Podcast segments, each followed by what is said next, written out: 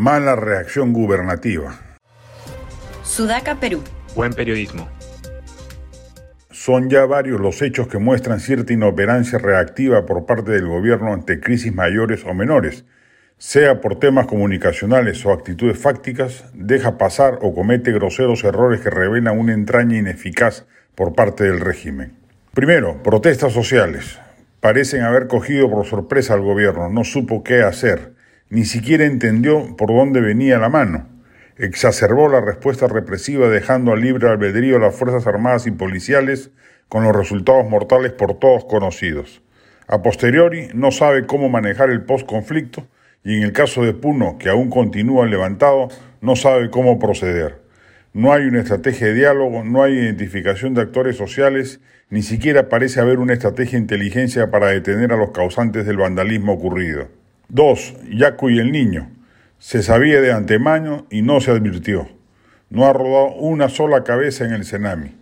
Y desatada la tragedia que hasta hoy continúa en el norte del país, no hay ni siquiera campañas comunicacionales que instruyan a la población qué hacer. Mucho menos hay acciones concretas de gobierno para ayudar a atenuar el problema climatológico, el mismo que claramente escapa a las responsabilidades de ocurrencia del régimen pero no hay ni siquiera un comando unificado que actúe sobre la zona para aliviar el problema que afecta hoy a millones de peruanos que no ven cerca suyo ni a un tractor ni siquiera a una motobomba.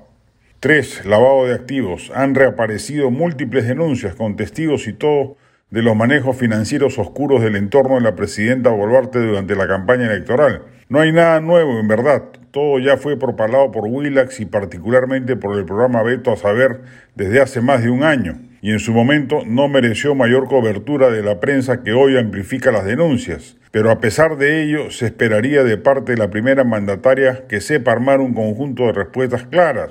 Ya por lo pronto le han abierto rápidas acciones fiscales, que en su momento no se las abrieron, dicho sea de paso, y frente a lo que parece un cargamontón interesado en bajarse de la presidenta del cargo que ocupa, se esperaría mayor solvencia política para afrontar dicha andanada.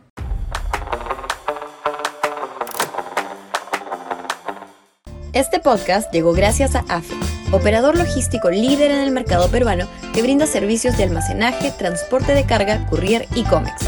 Los puedes ubicar en www.afe.pe.